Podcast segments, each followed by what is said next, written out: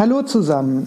Willkommen zu einer neuen Folge des NetNugget Podcast. Heute mit Christine, Hashtag Jane of a Few Trades und einer weiteren Geschichte aus Jasmins 100-Tage-Challenge. Aber hört selbst.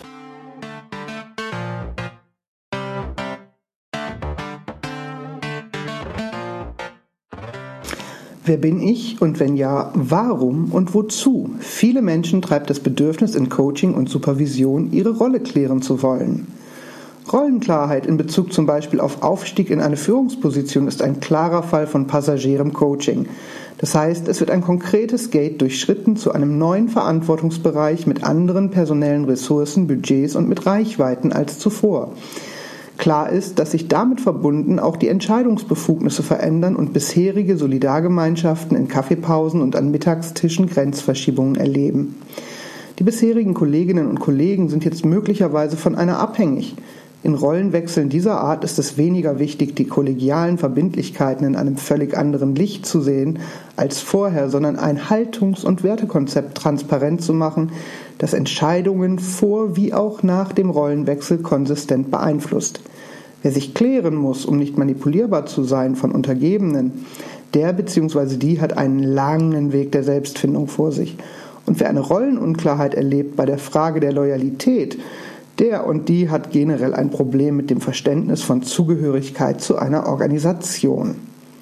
Haltung ist etwas, das man sich längerfristig erarbeitet als persönliches Konzept und das zum Beispiel in einem Twitter-Gewitter ebenso gestellt wird wie in der fachlichen Selbstbehauptung mit einem Vortrag vor Fachkollegien.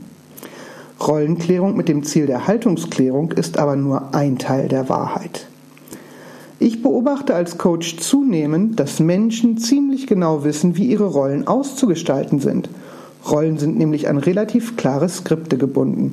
Und mit diesen Skripten werden Aufgaben, Requisiten und Texte ebenso festgelegt wie Bühnen.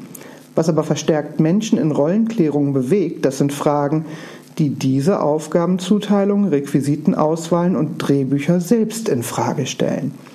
Und dieses Infragestellen rangiert für Außenstehende oft zwischen Rebellion und Innovation. Denn diese Rollenfestlegungen leben von einem Stereotyp, das allen anderen Beteiligten schnelles Erkennen und damit Orientierung verspricht. Und wenn man nun versucht, die Leuchttürme und Rollenorientierung für andere in Frage zu stellen, dann ist man geradewegs auf dem Weg, gesellschaftliche Selbstverständlichkeiten und Übereinkünfte ins Wanken zu bringen. Rollenklärung bedeutet daher zunehmend in meinen Coachings auch das Set der Rolle selber in Frage zu stellen, die Machtverhältnisse, die Requisiten, die Texte, um echte Innovationen zu ermöglichen.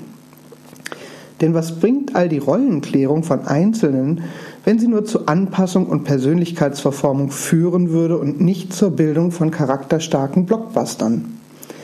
Wer also seine Rolle klären will, sollte auch klären wollen, wem seine Rolle dient und ob die Rollenausgestaltung organisational und gesellschaftlich weiterhin anschlussfähig ist. Denn dann könnten Werteverschiebungen zum Beispiel von kompetitiv zu kooperativ und von kooperativ zu kollaborativ mehr als Netzwerkphänomene und weniger als Generationskonflikte konstruktiv wahrgenommen werden.